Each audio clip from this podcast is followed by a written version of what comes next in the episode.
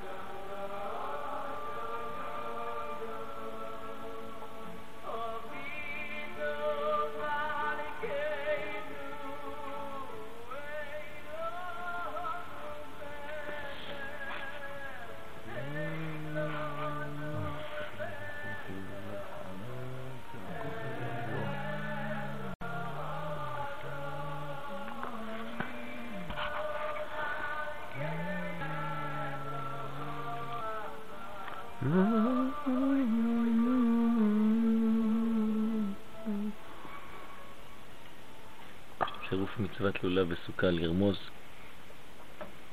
כי השמחה של גילוי שכינה שבאה על ידי סוכה אינה אלא לקיים עבודת השם בשמחה, שזה מרומז בלולב.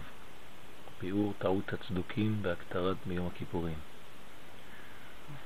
שנינו במשנה, במסכת סוכה, דף נ"א עמוד א'. מי שלא ראה שמחת בית השואבה, לא ראה שמחה מימיו. והנה בביאור שמחה זו כתב הרמב"ם בסוף הלכות סוכה, אף על פי שכל המועדות מצווה לשמוח בהם בחג הסוכות, הייתה במקדש יום שמחה יתרה, שנאמר, ושמחתם לפני השם אלוהיכם שבעת ימים.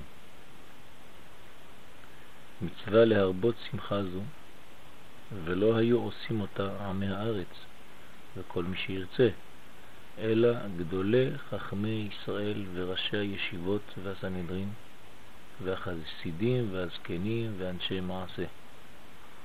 השמחה שישמח האדם בעשיית המצווה, באהבת האל, שציווה בהם עבודה גדולה, עבודה גדולה היא.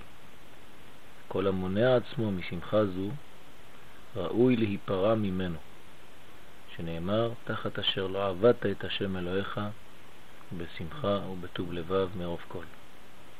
עד כאן אנחנו רואים שיש כאן חומרה גדולה מהרמב"ם בעניין המצווה הזאת, וחז"ל כולם מלמדים שזה חלק בלתי נפרד מהחג, שזה לא רק שמחה אלא שמחה יתרה, וזה נקרא שמחה לפני השם, פנים אל פנים, שמחה יתרה.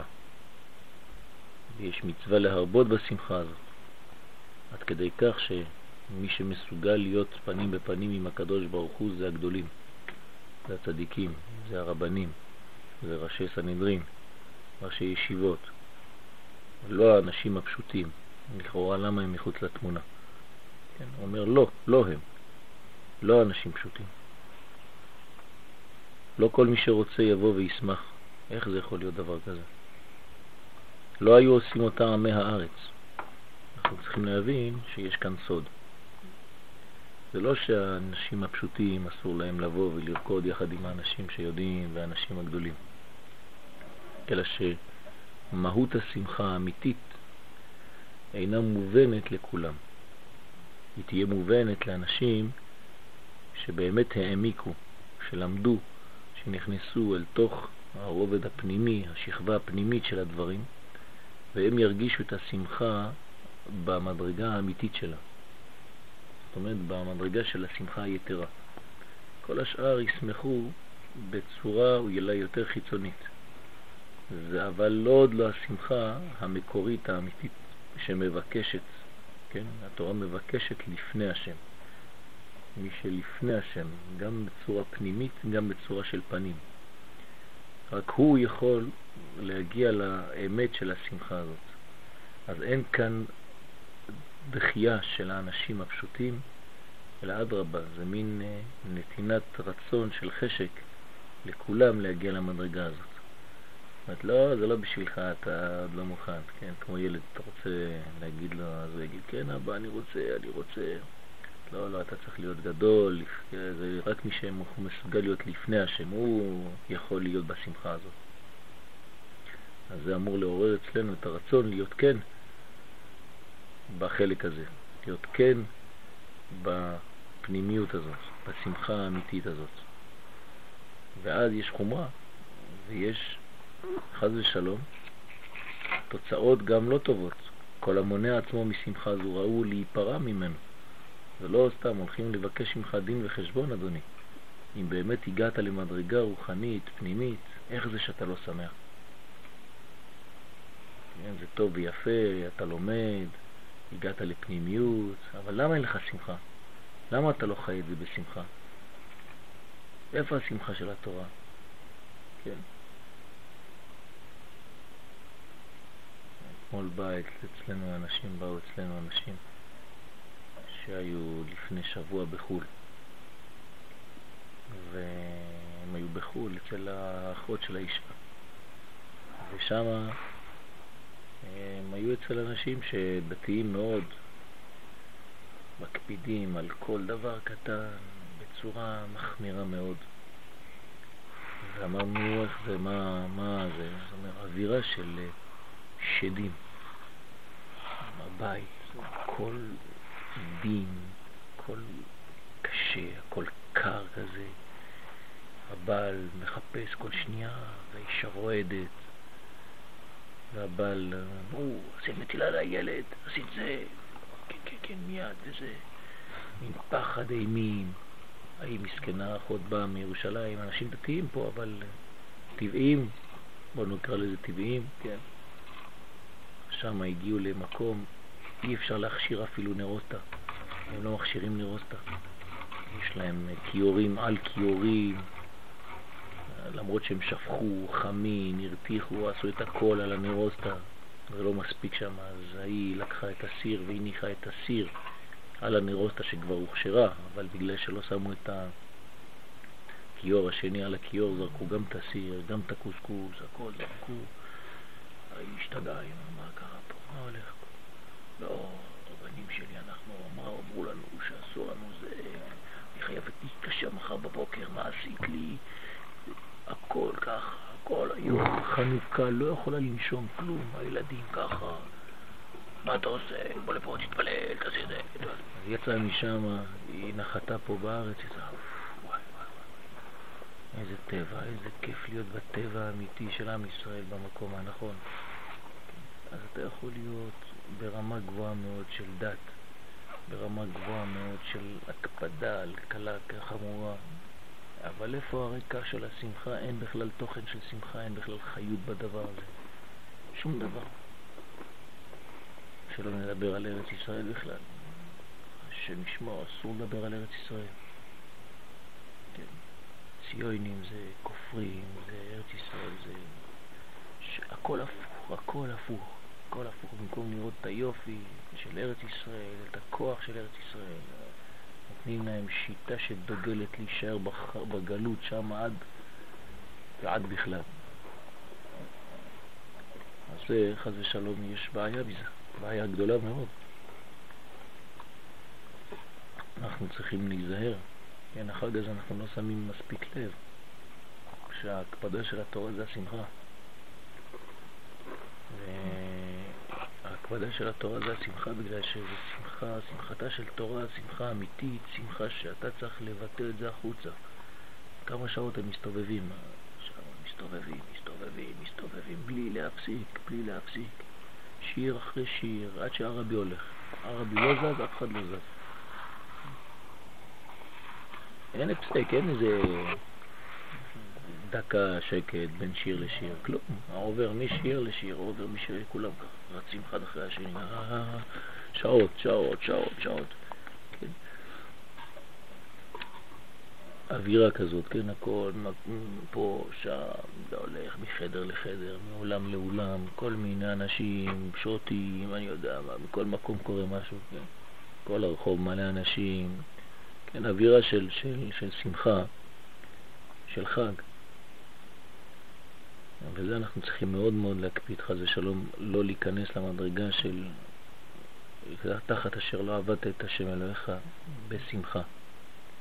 ויש לבאר הגדרה של שמחה זו, שהייתה דווקא במקדש. מה זה השמחה הזאת?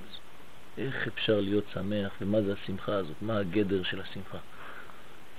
ואם שזה מוכן, מובן, מה שיש דין של שמחה יתרה בחג הסוכות יותר מאשר בשאר מועדים, למה? משום שנמחלו אבונות ישראל ביום הכיפורים. אז יש סיבה להיות שמח. אתה יוצא מיום הכיפורים ואתה יודע שמחול לך, מחול לך, מחול לך, כן? והוא ראשון לחשבון אבונות, כמו שקראו לזה, כן? לקחתי לכם היום הראשון, ראשון לחשבון אבונות, כן, נכון? אבל מה שזה דווקא במקדש, צריך בירור. אם זה ככה, זה צריך להיות בכל מקום. האמת שזה באמת בכל מקום. אז מה החידוש במקדש? באיזה מקום קראתי היום שהוא, שהוא אומר שהיציאה לסוכה זה, זה גם כן סוג של כפרה בגלל שזה מעין גלות. כן. שהוא גולה מה... זה נכון. מהבית קבע. נכון. זה סוג של גלות. ובעצם איך שייך פה שמחה. כי אתה הולך לקבץ וללקט את הניצוצות בתוך הגלות הזאת. לכן זה תיקון היסוד כמו שלמדנו. כן, תיקון היסוד, מה זה תיקון היסוד? זה חזרה לאחדות מהפיזור הגדול. כן. הפיזור זה פיזור ניצוצות הזרע, והליקוטי ניצוצות זה אומנם גלות, אבל זה שמחה גדולה. אתה יוצא כדי להחזיר את הכל לשורש, אז לכן זה ירידה. ירידה לעולמות התחתונים, לעולם הצומח, כן? סוכה, ואתה מעולם הנמוך, הדומם והצומח, אתה מעלה את כל הבירורים שנפלו לשם. מתי היית מסוגל לעשות את זה? כי יש לך כבר uh, הכשר. כשבנית כוח ביום הכיפורים, אז אומרים לך עכשיו אתה עברת את הסטאז', אתה יכול לרדת עכשיו לעולמות התחתונים, אם לא היית נשרף שם, היית נבלע שם. וכאן אנחנו כן יורדים לעולמות התחתונים ואנחנו לא נבלעים בעולמות התחתונים. הפוך, אנחנו מרימים את כל הדברים האלה, את כל הפסולת ועושים מזה סכך. כן? כל הפסולת שלנו עושים מזה סכך של הסוכה. שזה בעצם התיקון הגדול ביותר, זה גמר התיקון, אין יותר מזה. זה גמר התיקון, שכל הרע הופך לטוב, כל העוונות שלנו, כן, העוונות של האדם, זה הסכך של הסוכה, צריך להבין את זה. כל העוונות של השנה. פסולת גורן ויקב זה רמז לכל העוונות של האדם, שאסף את כל העוונות שלו. עשה מזה דפנות, ועשה מזה סוכה, ועשה מזה סכך. כתוב בספרים הקדושים ובספרי חסידות שהסכך והסוכה עצמה דומים לאדם. אתה מסתכל על הסוכה ואתה יודע מי זה האדם שמאחורי הסוכה. לפי הסוכה אתה יודע מי הוא האדם. ויש עוונות שהלוויה עלינו, כן? כמו אצל הצדיקים הגדולים, העוונות שלהם זה המצוות שלנו. ולכן כל הדפנות של הסוכה, כל הסכך של הסוכה, כל היופי של הסוכה, כל הנוי, כל הקישוטים, כל מה שיש בסוכה בכלל, כל זה מלמד על התוכן של האדם שהסוכה הזאת שייכת לו. שבעצם מה הוא משקיע, מה, מה יש בסוכה הזאת, בעצם זה העוונות שלו. העוונות שלו הם הופכים להיות הסכך, פסולת של האדם, כל העוונות שחטא במשך כל השנה, מעלה את כל הבירורים למעלה למעלה. אז מי מסוגל לעשות דבר כזה? מי שהכשיר עצמו ביום הכיפורים. לכן במוצאי יום הכיפורים יורדים מיד לעולמות התחתונים, מתחילים להתעסק בבירורים חדשים שלא היית מסוגל לעשות אותם לפני, כי היית נבלע. ועכשיו כן, אתה כן מסוגל. אז זאת שמחה גדולה. אז למרות שזה נקרא גלות, אבל אתה הולך לגלות כדי ללקט ולקבץ נדחי עמו ישראל, זה הנידחים.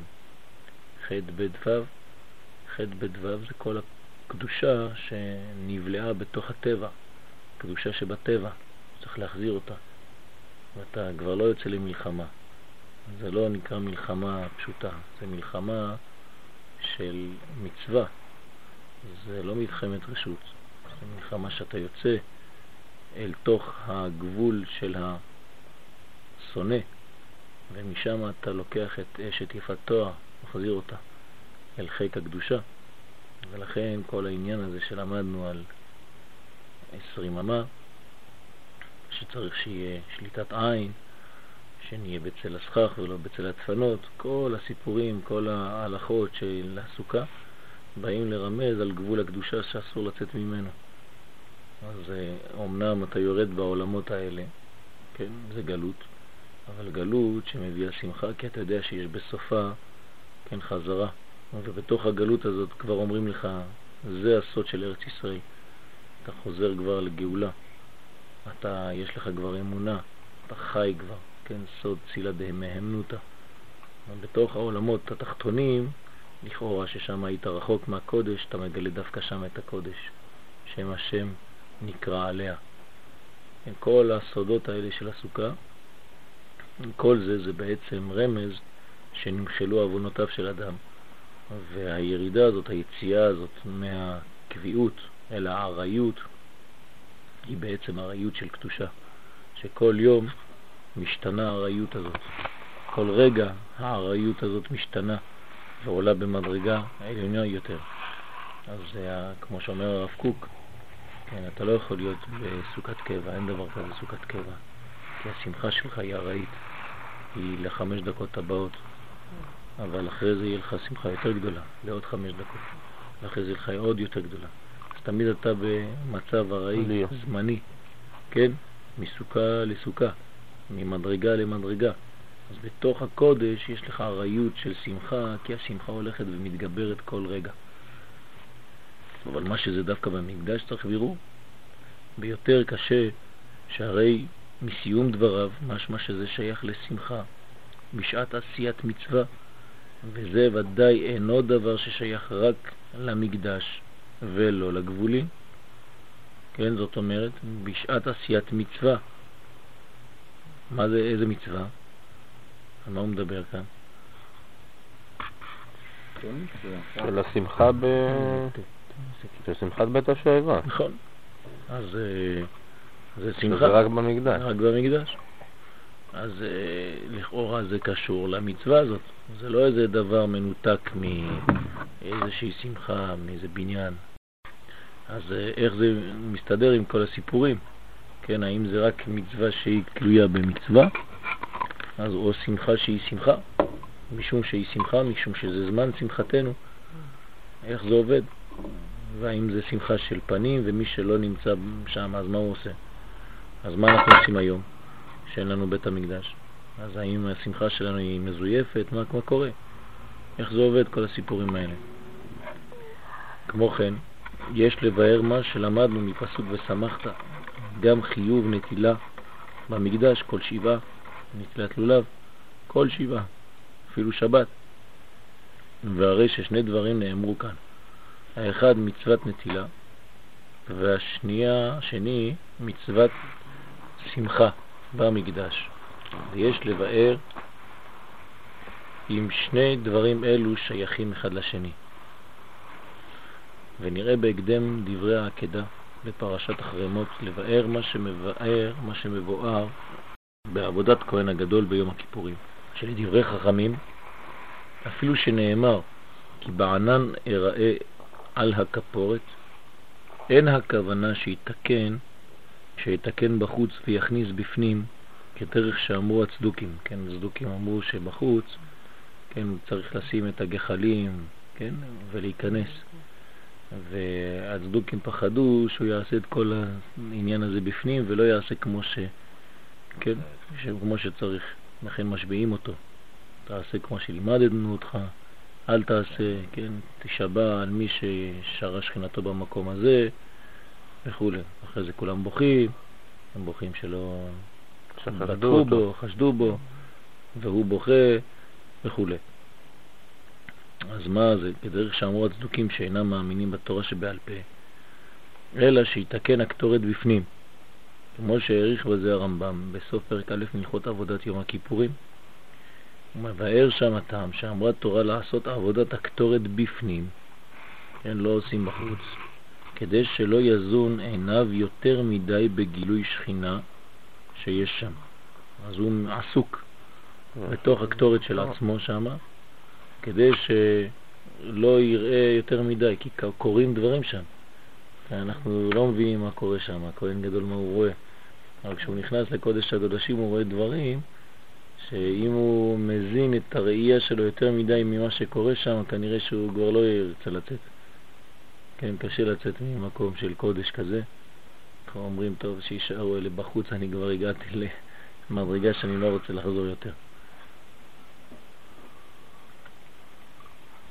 זה שאיבה של הקודש, כן, האדם נשאב אל תוך הקדושה הזאת. אז אם הוא יזון עיניו יותר מדי בגילוי שכינה שיש שם, ויהיה עסוק בעבודת הקטורת, כן, צריך לתת לו לעשות את העבודה בפנים. לכן כל ההכנה של הקטורת נעשית בפנים דווקא. ונראה להרחיב ביאור בדבריו, ונבין מה שהייתה עיקר טעות הצדוקים. והנה כללה הוא בדברי חז"ל, באבות כל שחוכמתו מרובה ממעשיו, אין חוכמתו מתקיימת. ויש לבאר עניינו על פי מה שמבואר בדברי האריזל, כוונת כל מצווה ומצווה שהיא גורמת ייחודים עליונים, אם זה בבחינת אבא ואימא, או זעיר אנפין ולאה, זעיר אנפין ורחל, שכל מצווה ומצווה היא לשם ייחוד קודשה ברכוש שכינתה. תמיד יש זיווג מכל מצווה, תמיד יש ייחודים מכל מצווה, תמיד יש תולדות מכל מצווה. לשון צוות, צוותא, חיבורים, כן, גילוי של י' כו' בהטבש, כמו שראינו במצווה, אז יש בכל מצווה ומצווה, כן, חיבורים, ייחודים עליונים. והנה, אם כי עיקר דברי אריזה נאמרו בכוונות סדר הבניין שנעשה בפרצופים העליונים, אבל תכלית הדבר אינו להיות נהרין לו שבילין דרקיעה, אלא ללמוד עם זה, לאדם עצמו, שהוא עולם קטן. אנחנו לא נשארים בשמיים, שאנחנו יודעים שיש זיווגים, ייחודים, שהכל נמצא למעלה, טוב ויפה. איך זה תכלס יורד לעולם הזה? האם בעולם הזה אדם ניזון מכל הקדושה של הזיווגים העליונים, של כל המדרגות העליונות, של אבא ואימא, זה, לאה, זה ורחל? כן? מה זה אומר לאדם? האם הוא יודע מה קורה בה, אצלו בגוף, אצלו בנפש, אצלו בזיכרון, אצלו במחשבה, אצלו בחוויה? האם זה משנה משהו בחיים שלו, כל הזיווגים האלה? כן, הרי הוא עולם קטן ויש בו ניצוץ של כל עולם הבניין העליון, ועניין ייחוד הפרצופים הוא התחברות הכוחות הרוחניים שבאדם נרנחי שלו, נפש רוח נשמה חיי יחידה שלו. מקיים המצווה מתוך רצון מחשבה ובינה, התעוררות המידות ושלמות המעשה. כן, השלמות זה כשהם מגיעים למעשה גם. מלכות. כן, וכל מה שנאמר בעולמות עליונים אינו אלא כדי ללמוד מזה באיזה אופן לעורר מידותיו בעבודת השם. אם זה לא פועל בצורה כזאת, אז מה עשית? לכן כתוב דעת, קנית מה חסרת. דעת זה חיבור, זה לא ידיעה בעלמא. ואם דעת חסרת, אז מה קנית? אין לך כלום. אז יש אופן לעורר מידותיו בעבודת השם, כמו שביאר התולדות בפסוק לא בשמיים היא ולא מעבר לים, אלא בפיך ובלבבך לעשותו. קרוב אליך הדבר מאוד. הדבר הוא בעצם קרוב לאדם עד העולם העשייה, קודם בפה, אחר כך בלב, אחר כך בעשייה. זאת אומרת מוח, לב כבד.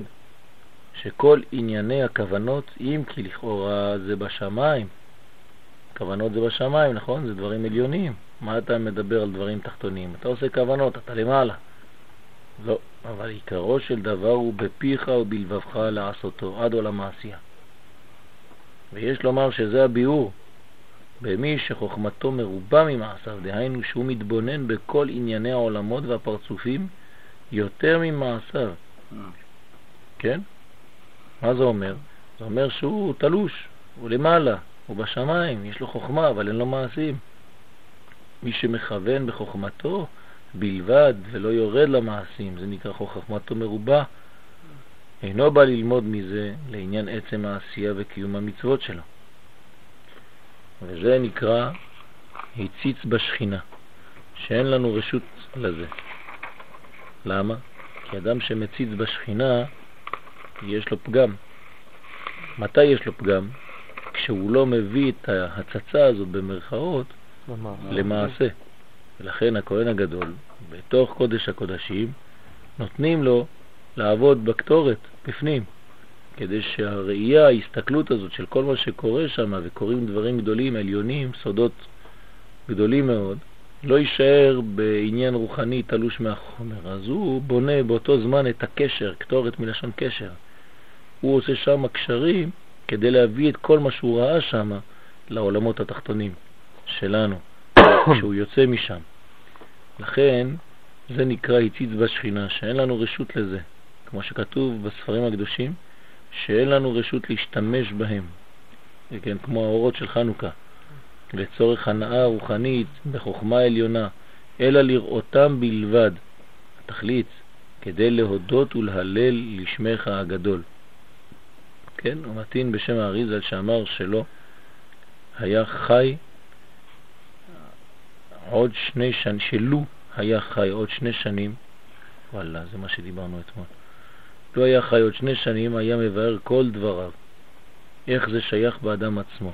והבעל שם טוב ותלמידיו הקדושים פתחו פתח בדרך זה, ואני יכול להוסיף מה ששמעתי מהרב עצמו, שליטה. ואני באתי לעולם הזה כדי לעשות ולסיים את שני השנים האלה, בספרים האלה, בגילויים האלה. אני ההשלמה של האריזה של השנתיים שחסרו לו. איך הוא אמר לי ממש.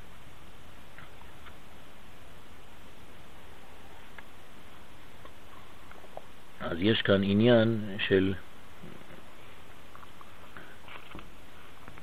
אין רשות להשתמש, אבל יש חובה לראות. מהצירוף מילים זה נשמע בדיוק הפוך. אין רשות להשתמש בהם, כאילו אתה לא יכול למשוך אותנו לעולם המעשה, אלא כן. לראותם בלבד. אנחנו פה דורשים את הפסוק בדיוק הפוך. נכון. נכון. אין לנו רשות להשתמש בהם. מה זאת אומרת אין לנו רשות? אז איך אפשר להבין את זה? מה זאת אומרת להשתמש? מה ההבדל בין להשתמש ולראותם בלבד? האמת שלא צריך להפסיק, בזה אנחנו מפסיקים באמצע הפסוק. אין לנו רשות להשתמש בהם, אלא לראותם בלבד. לא. אין לנו רשות, אני עכשיו מחדש משהו, כן? בסייעתא דשמיא. אין לנו רשות להשתמש בהם, אלא לראותם, נקודה, בלבד כדי להודות לשמך. אתה, אתה שם את הנקודה לפני. אומרת, אם זה בשביל להודות לשמך, על ניסיך ועל נפלאותיך, אתה כן משתמש בהם. אבל אם זה לא זה, אז אין לנו רשות להשתמש בהם. הרשות להשתמש בהם זה כדי להשתמש בזה כדי להודות, להלל, לשבח, וזה אז כן יש לך רשות. ואתה צריך, אבל אין לך רשות להשתמש בהם להנאתך הפרטית, למשיכת תורות בלי עשייה, כמו שהוא אומר, להזנה, כן? אתה ניזון מהראייה העליונה הזאת ואתה לא עושה כלום, אתה לא מביא שינוי לחיים שלך, אתה לא עושה כלום, אז זה בעיה. כן, אני לא יודע אם זה חידוש אמיתי, אבל זה נראה לי ככה. זאת אומרת, אסור להשתמש בהם. הוא כותב את זה ממש. מה? הוא כותב את זה לא, ממש. לא, אבל אני עכשיו מדבר על, ה... על הפסוק עצמו. כן, אני מבין. כן? זאת אומרת, איך, איך לקרוא את הפסוק אם כן? כי, כי כמו ששואל uh, רבי דניאל, איך, איך אפשר לדרוש את זה? אנחנו דורשים את זה עד עכשיו והבנו את זה הפוך, כן? אז uh, זה, זה, זה העניין. איך אפשר ליהנות מדבר, ב, ב, ב, אלא אם כן אתה בעצם עושה מהדבר הזה הודיה, אתה עושה מהדבר הזה הלל, לשמוע הגדול של הקדוש ברוך הוא, ואז כן אתה יכול להשתמש בהם.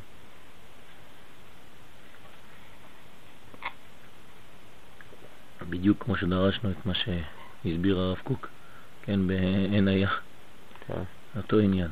כמו שאנחנו אומרים, אין לו לקדוש ברוך הוא, אלא דלת אמות של הלכה. כן, מאז שחרב בית המקדש. אז uh, לימדו אותנו בחוץ לארץ שאסור ללמוד קבלה, רק הלכה, בגלל שזה מה שיש. כן, הרב קוק אומר הפוך. מאז שיש גלות, אין לו לקדוש ברוך הוא, במרכאות, מסכן, אלא דלת אמות של הלכה. אתה רוצה להשאיר אותו בכלא? תפתח, תפתח, ת, ת, תלמד, פנימיות, הכל, שלא יהיה לו רק דלת אמות של הלכה, כי אתה משאיר אותו בכלא, ואתה נשאר ממילא גם אתה באותו כלא. אתה מבין? הכל נדרש הפוך ממה שלימדו אותנו. אתה רוצה שתיגמר הגלות הזאת, אז תפתח שלא יהיה לקדוש ברוך הוא רק דלת אמות של הלכה. אם לא, אתה שותף, אתה שותף ל, ל, לאיסור הזה, מלשון לאסור, לסגור, לקלוא.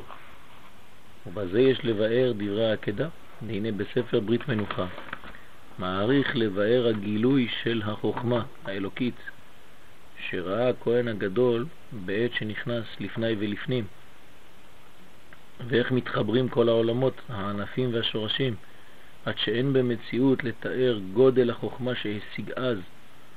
את הכהן הגדול היה נכנס במדרגה והיה יוצא במדרגה אחרת, זה עוד לא אותו איש בכלל. כמה זמן אני נשאר שם פיזית? אה? מהר מאוד זה היה. זה, זה לא משהו שהוא נשאר שעות שם בפנים, נכון? הוא לא מתעכב שם. אז מקטיר ויוצא? כן, מה צריך לעשות שם? זה תפילה קצרה כתוב. תפילה קצרה, זה אם, אם אומרים לך שזה תפילה קצרה, זה תפילה קצרה. הוא גם עושה את זה בתוך... סגנון אה, כפר אדומי. קצרה. הוא גם עושה את זה בתוך אינטנסיביות, אה? בתוך כל הקורבנות, בתוך כל הזה, היה לו כן, הרבה עבודה. זאת אומרת, יש לו עבודה שם, והוא מתעסק במשהו אחר כדי לא להיות יותר מדי... תראה, זה- אני מתאר לעצמי שהוא נכנס עם הכף שלו ועושה קטורת שם ומתעסק בזה, ואם לרגע אחד הוא מרים את הראש ורואה כל מה שקורה שם, הוא כבר מפסיק לעבוד, מפסיק הכל. כן, אז אומרים לו, תיזהר, תמשיך את העבודה שלך שם, כאילו אתה תיבלע בקודש, נגמר הסיפור, אתה כבר לא תרצה לחזור. ימשכו אותך בשרשראות, גם זה אתה לא תיתן להם. כן. כן, מה? אחד דריס, קצר, אחד בינוני. כן, נכון, יפה מאוד, יפה מאוד, חידוש יפה. עכשיו סתם ככה, עשיתי ככה, פתאום ראיתי את זה. יפה מאוד, תמשיך לישון. אי פעם תחזור, תביא לנו משהו משם. יפה מאוד, תפילה קצרה זה יפה מאוד, תפארת. אחד ארית, אחד קציר ואחד בינוני, יפה מאוד. אז זה העניין של ה- התפילה הזאת. זאת אומרת שהוא היה רואה שם דברים עליונים, היה חוזר לעולמות האלה עם דברים אחרים, נכנס אחד יוצא אחר. אתה מסתכל עליו, אתה רואה אדם אה, השת- השתנה לחלוטין. מה קרה לך, אדוני הכהן הגדול? אל תשאל מה ראיתי שם. אנחנו, אנחנו בעולם שלנו, כשאנחנו הולכים לאיזה מקום שיש בו חוויה גדולה, אנחנו חוזרים, אנחנו כבר מש... לגמרי השתננו, כן? תאר לעצמך הוא שנכנס לעולמות. איך הוא חוזר, כן? אנשים חוזרים מאומן כאילו ראו את הקדוש ברוך הוא, נכון? תאר לעצמך זה שנכנס לקודש הקודשים. הוא לחלוטין מישהו אחר. עד שאין במציאות לתאר גודל החוכמה שהשיג אז. כן, שהשיג אז. זה מה שהוא השיג. המדרגה של שמונה. ולכן אמרה התורה, כי באותה שעה יעשה עבודת הקטורת, שזה מורה על הלימוד, מגילוי חוכמה זו למעשה בקיום המצוות שלא תהיה חוכמתו מרובה ממעשיו. אז גם כן בנרות של חנוכה, זה לא שאסור מאיתנו, כן, להשתמש באורות האלה, אלא הפוך, אומרים לנו, אם אתה משתמש לכיוון תיקון חייך, הערת חייך, אדרבה, תשתמש. אבל זה, כל זה כדי להודות לשמך, ניסיך, נפלאותיך, כן? עם זו יצרתי לי, תהילתי יספרו. האם זה בשביל אה, משהו אחר? אז זה בעיה. אז אותו דבר כאן. אבל הצדוקים, מהרה יאבדו, כן, איזה כללה קטנה בדרך, כפרו בזה, ואמרו שאין זה בא כדי ללמוד ממנו איך לקיים המצוות ולעבוד את השם, אלא עצם החוכמה. הם רצו את עצם החוכמה. החוכמה עצמה זה מה שמעניין אותנו. וכיוון שהייתה חוכמתם מרובה ממעשיהם, זאת אומרת, זה אנשים שהם בלימוד. לימוד החוכמה בלי לחיות את זה, בלי החוויה, בלי, המעש, בלי מעבר לחיים. בעצם, במילים פשוטות, בלי אמונה. כי האמונה זה, זה, זה החייאת הדבר, כן, בטבע. אז זה נקרא חוכמתם מרובה ממעשיהם. ולכן, כן? אבל עליהם הם, לא, הם, הם עצמם לא פחדו שזה ישפיע עליהם? שזה, הם לא פחדו... הם האמינו בזה, זו שיטה. לא, זה כן, שיטה אבל של הם חוכמה. לא, אבל הם פירשו את זה כאילו לפי הפסוקים.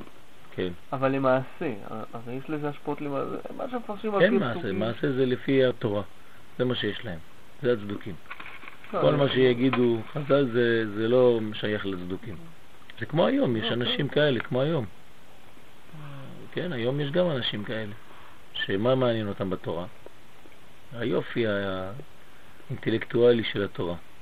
כן, יש אנשים לומדים תורה בחוגים.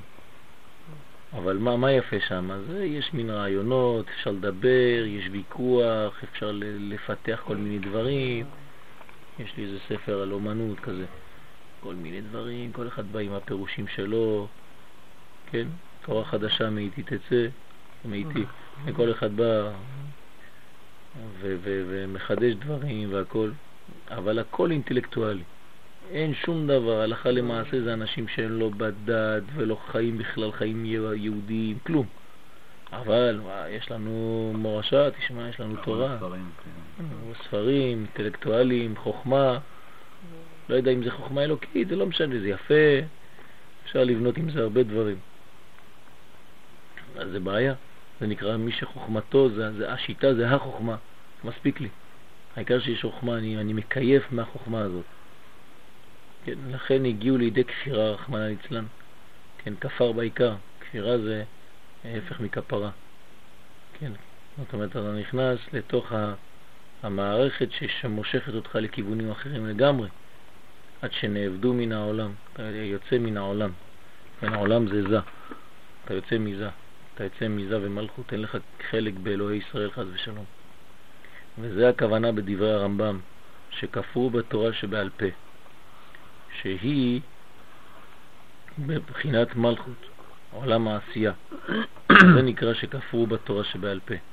כפרו במלכות, מלכות זה אמונה. כפרו בגילוי, כפרו ב... במציאות, במעבר של הרוחני הזה למציאות, שמורה על תכלית הכל, עבודת השם מתוך התבוננות בסדר הבניין העליון, ומייחד מילותיו ובאהבה, והם כפרו בזה. לכן תקנו מבחוץ, והניחו להם מקום להתבונן בשכינה בהיותם בפנים. אז היו אומרים לכהן הגדול, אתה אל תשמע, אנחנו נשלח אחד משלנו, כן, איזה צדוקי אחד, כהן גדול, יתחפש לכהן גדול, ואז תיכנס שם, יגידו לך, תתחיל לעשות להם שבועות וזה, אל תישבע, תיזהר. תעשה ככה עם האצבעות מאחורה, כן, כשתהיה בפנים, אל תעשה שום דבר, רק תסתכל. תבוא תספר לנו אחר כך מה ראית. כן, מה שאמרת בשיעור, האינטלקטואלי מאוד גבוה, הקדוש ברוך הוא נתן לך שיעור פרטי. תבוא תספר. אז מה תעשה? לפני שאתה נכנס שם, כבר לא רואים אותך, מה זה לפני, בפנים ובחוץ? בחוץ, גם בחוץ לא רואים אותך. כן, כי הרי כולם בחוץ בחוץ. כן, הכהן הגדול נכנס להיכל, שם הוא, או שהוא מכין את הקטורת ונכנס עם, לפי הצדוקים, או שהוא נכנס בלי כלום ועושה הכל בפנים בפנים, בקודש הקודשים. אז בין כה ובין כה לא רואים אותך.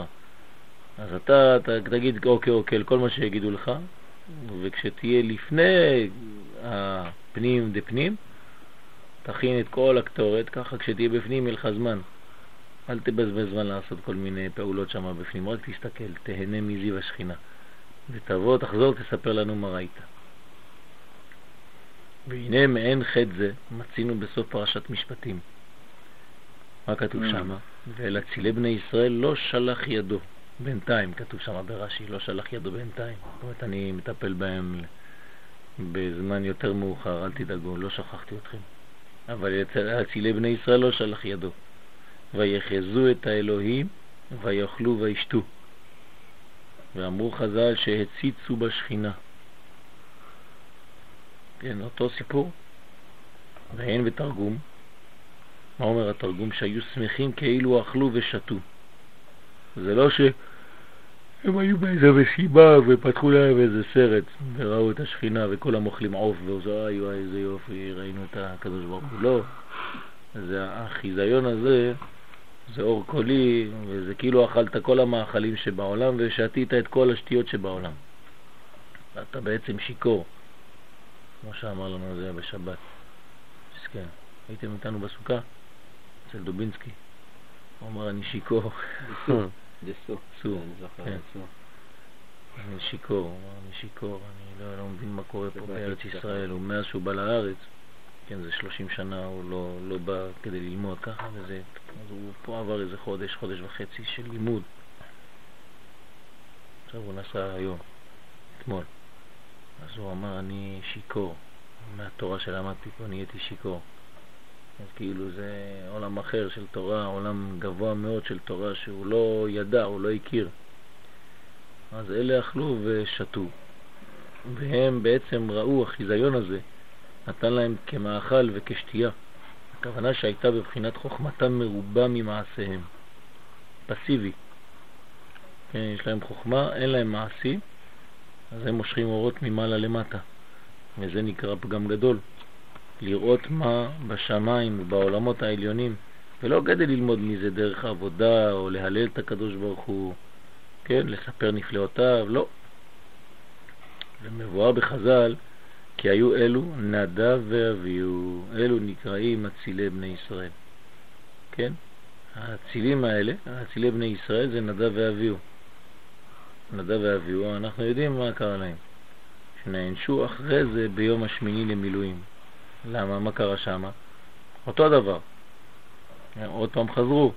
אז הוא שמר להם, אמר להם, אני עכשיו לא נפרע מהם עכשיו, אני מחכה לעוד סיפור כזה.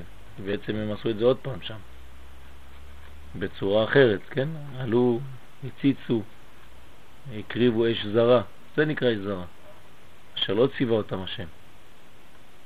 אש מן האדיוט, מה זה אש מן האדיוט? אז בפשט זה שהלכו להביא אש אה, מהבית, כן? את מהחיצוניות, מעולמות הזה, לא חיכו שהאש תרד מהשמיים. וזה בעצם ההתפרצות. ההתפרצות האנושית לכיוון האלוה. כשאדם מתפרץ לכיוון האלוקות, אז יש לו בעיה כי הוא שורף את כל ה... הבניין. אסור לאדם להתפרץ לכיוון הרוחניות. אם הוא מתפרץ לכיוון הרוחניות הוא בעצם כבר לא מכבד את הסדר הנורמלי של הדברים. במקום שהקדוש ברוך הוא ירד לעולם הזה, כי זה הסדר הנורמלי, הוא עולה לשמיים כביכול. מה זאת אומרת להתפרץ לאלוקות? כאילו מה, ללמוד מעבר ל... לא, להתפרץ לאלוקות זאת אומרת להיות היוזם שביחס בינינו. אז אתה מחליט מתי יש קיום יחסים בינך לבין הקדוש ברוך הוא, ואתה מחליט בעצם כן, מתי כן, ואתה מודד גם. זאת אומרת, אתה מכניס את הקדוש ברוך הוא לכלים שלך. כן. אתה מחליט ואומר לו, כן, כשאני רוצה, אז יש קשר, כשאני לא רוצה, אז אין קשר. בעצם מי לא בא? הוא לא בא, הוא לא יורד. אתה כאילו, אתה עולה. אז זה כבר עבודה זרה. למה? אתה חושב שאתה מכניס את הקדוש ברוך הוא לממדים שלך, לגבולות שלך, כאילו מחשבותיי מחשבותיכם, ולא מעשיי מעשיכם, כן? אין בכלל קשר. אז תן לי לבוא לעולם הזה, אני בן קובה, זה אני, אני התחלתי, אני מתחיל, אני ראשון ואני אחרון. אתה תשב בשקט. כן, אל תחשוב שאתה היוזם של הקשר הזה. עד שלא היית פה אני כבר עשיתי את הכל. וגם כשאתה פה, אני היוזם של הקשרים בינינו. אתה רק תפתח את הקשר הזה, תגלה אותי, אבל אל תחשוב שאתה עושה את הדברים האלה. הרב קוק באורות, בישראל ותחייתו, יש לו פסקה שם, פרק אה, ו', הוא קורא לזה ההתפרצות. ההתפרצות אל, אל השמיים, התפרצות האדם אל העולמות העליונים. וזה בעיה גדולה מאוד, אסור לאדם להתפרץ, כי הוא מקלקל את כל הקשר בינו לבין הקדוש ברוך הוא. ההתפרצות הזאת היא מסוכנת מאוד. היא לא נותנת ל... לאלוה, כן? את הגילוי שלו שממילא בא ממעלה למטה. וחוץ מזה, זה עבודה זרה. אבל יש משהו בהתפרצות הזאת שהוא בעצם בדרך העבודה. אנחנו בעצם כן דורשים מאיתנו לבוא מלמטה למעלה ולא. ולא... אבל זה המשיכה בעצם, זה שאתה מתפרץ, אתה כאילו בא מלמטה למעלה, אבל בעצם אתה מושך. זה תמיד בא ממעלה למטה, אבל כשההתפרצות הזאת זה כאילו אתה עוזב את הלמטה. כן. אם אתה עוזב את הלמטה, אתה כאילו אומר שאין הקדוש ברוך הוא למטה. זאת אומרת שיש מישהו למטה ויש מישהו למעלה. שתי רשויות הן. יש האלוהים של השמיים ויש האלוהים של הארץ. בארץ זה אין כלום, עד כדי כך שאני צריך להתפרץ לשמיים כדי ליזום קשר חדש. אז אתה עוזב את הארציות, ואתה כאילו אומר במילים פשוטות, אין אלוהים בארץ, האלוהים הוא בשמיים. כך אני עוזב את הארץ כדי ללכת למשוך אותו. זה עבודה זרה. ככה מתואר בעצם התהליך של ההתפקרות של אחר, של... זה, ש... מי שבנבוא. שהיה שם בלמעלה. שמה, תסביר. ש- שכאילו הוא ראה זה, אז הוא אמר שכאילו יש שתי רשויות ומשם הכל נכון. אה, התחיל... אה, נכון, נכון. מה זה אומר? זה אומר שבמילים פשוטות, כן, ל- ל- ל- לקומה שלנו, שאין אלוהים בעולם הזה. אם אתה רוצה, אתה צריך ללכת לחפש אותו בשמיים. בעולם הזה לא תמצא אותו. לא, זה סוג של אונס. אתה בעצם רוצה לממש את האהבה הזאת עכשיו. ואתה, ואתה קובע.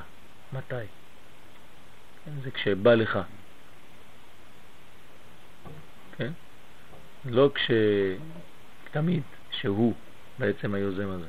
זה כשבא לך, אתה היוזם של הקשר. היום בא לך, אז אתה כן, עושה, מחר לא בא לך, אז אתה לא.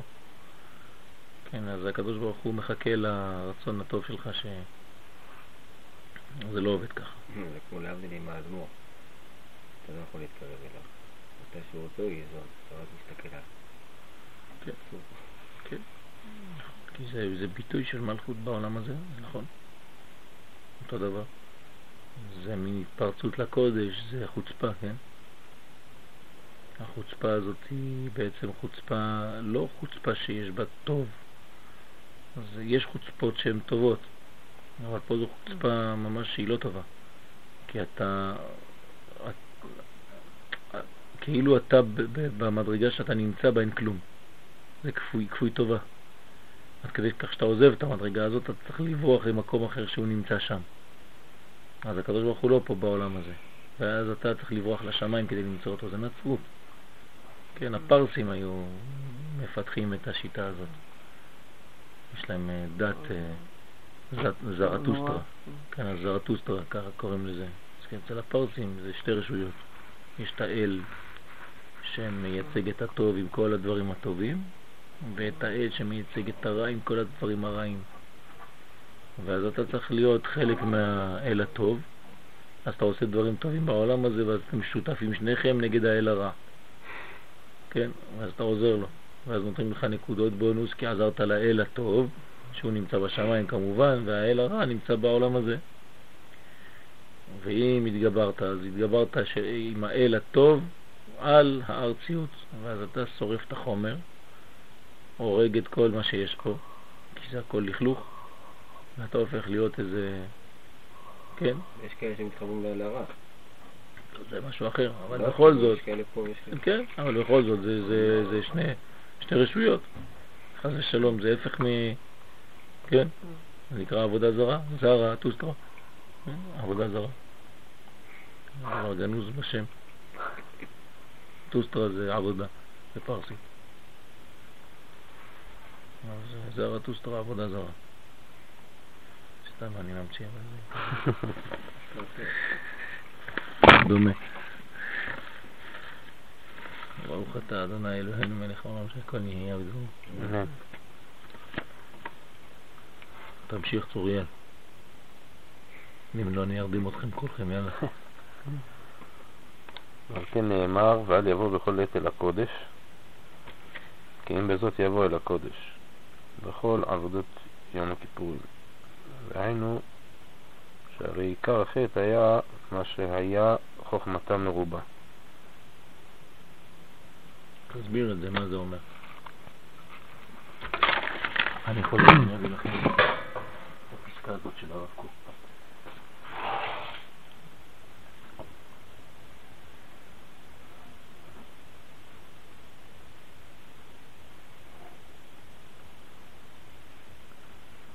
נו. בזאת. אה? בזאת. מה החוצה? רק בזאת. מהשנייה.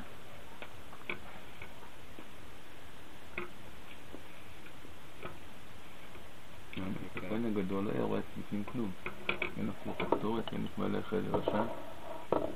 באמת לא היה רואה כלום. לא, הוא היה צריך כל הזמן לחשוב שהוא לשלום, הרי היה סביב זה כל כך הרבה זה, לא, שכן יצא או לא לא יצא. כן יצא או לא יצא. זה. לא. גם. כן, אין לו זמן לחשוב. נכון, אין לו לא, זמן לא, לחשוב. אם הוא הוא חושב, אם. הוא חושב, הוא עכשיו אני שם את זה, מפספס. שם את זה, שם את זה, שם את זה, שבא לי. מה, רק כשאתה מתפלל, שאתה מסתכל על ה... כאילו, כשאתה מאיים במה שאתה קורא, רק מהזה אתה נהיה עייף מהדברים שהוא צריך לעשות. כמה כוח הוא היה צריך שם. על מה אתם מדברים? על הכהן, גדול. שמה? כאילו. שלא היה לו זמן לחשוב. הוא היה כל הזמן בעשייה.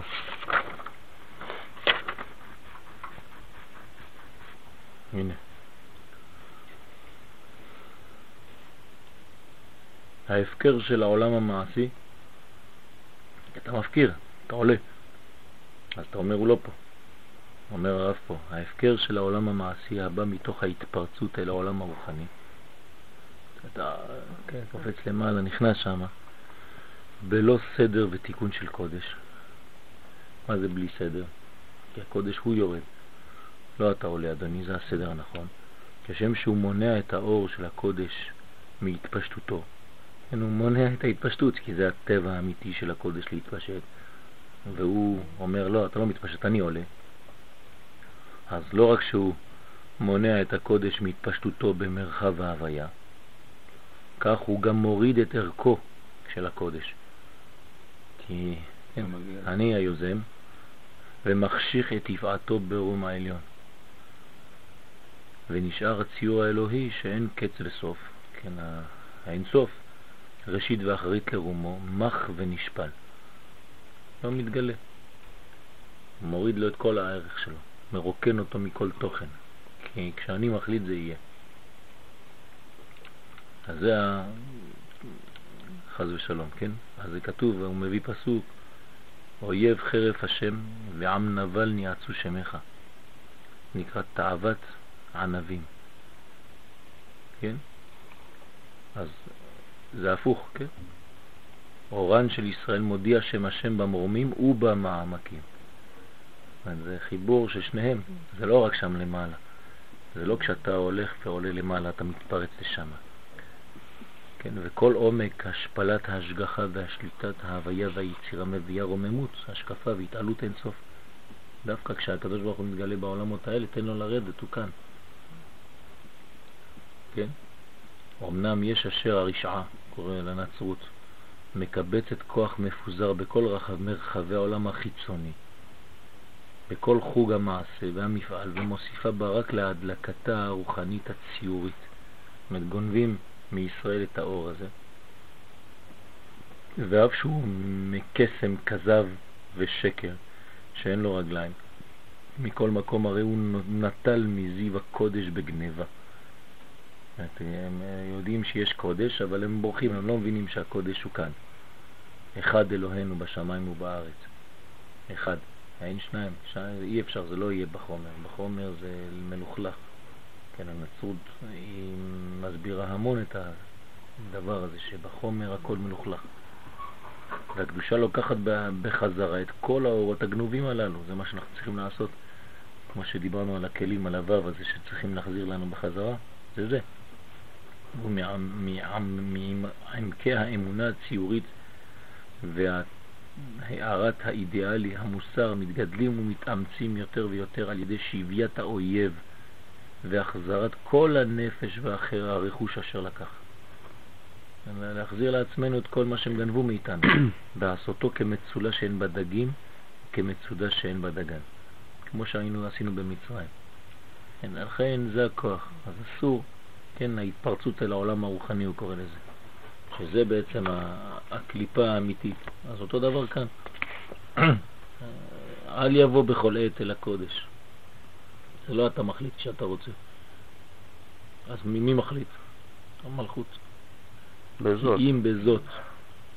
כן, זה, זה הזאת זה שקובע מתי יבוא אל הקודש. זה נקרא בכל עבודת יום הכיפורים. ראינו שהרי עיקר החטא היה מה שהיה חוכמתה מרובה. חוכמתה מרובה. זאת אומרת בריחה לשמיים, שזה לא בעולם הזה. בכבוד. אני רוצה להמשיך. גם אתה יריב, יאללה, אתה אתה נרדם לנו, יאללה. וכמו שכתב בספר. אני אדם ואומר דברים. אז יאללה, תגיד לנו דברים. תוך כדי שינה. כמו שכתב בספר מושב זקנים, שמיני וזה לשונו. הקשה החסיד צדיקים, הקשה החסיד. צדיקים כמו נדב ואביהו, מה ראו להביא אש זרה? יש לומר שנחשפו לראות פני שכינה. אמרו, על ידי שנקטיר בהיכל, נראהו עין בעין. בעצם הייתה להם ש... תשוקה. תשוקה בזה כמה ש... כן, אבל התשוקה שלהם זה. ליהנות כן. מהקודש הזה שהם יראו. יצר רע גדול, כן? אבל זה גם uh, תשוקה גדולה של לראות את הקודש. הבעיה שזה לא בנוי כמו שצריך. זה דווקא דרגה גבוהה, כי הוא נראה אותו עין בעין, כן, עיניים. נכון. אז מה, ויש לפרש? ויש לפרש הכוונה, כי החטא היה מה שתיקנו בחוץ, נכנסו בפנים. כמו שמדויק בפסוק שם, ויקחו בני אהרון, ויתנו בהם אש, ועשו לנו קטורת, ויקרו לפני השם. נשמע, משמע, שקודם שנתנו אש, ואחר זה נכנסו בפנים. זאת אומרת הם עשו כמו, מעשה הצדוקים. מעשה הצדוקים. נזון עיניהם בשכינה. זאת אומרת, פינו להם מקום בזמן, זמן. צריכים בעצם לעשות את זה בפנים. נכון, אבל הם פינו את הזמן, הרוויחו זמן כדי שיהיה להם זמן רק להסתכל. אה, כן, לא אבל לא, לא, כאילו, יריב, יריב. יפה, זה חידוש יפה. כן. לא, אתה קורא את זה, אבל אתה לא... אז הם עשו את הכל, הפסוק הוא מדויק. כן, הם עש- עשו את כל הפעולות בחוץ, בחוץ, בחוץ, ואז נכנסו לפני. ואז נכנסו, ואז כשיהיה להם זמן לזון עיניהם בשכינה, בכבוד, נו, והיה והיה זה. זה מעין אותו פגם שהיה בשעת מתן תורה. מה קרה במתן תורה? זה היה... עם- זה היה... מתן תורה היה את ה... שלא חיכו למשה. את הזקנים זה היה, בחטא העגל. שעלו אחרי משה, לא? אכלו ושתו, שזה היה משהו אחר. כן, זה מה לא. שעכשיו דיברנו לפני. ויחזו את האלוהים ויאכלו וישתו. צילה בני ישראל. כן, אצילי בני ישראל.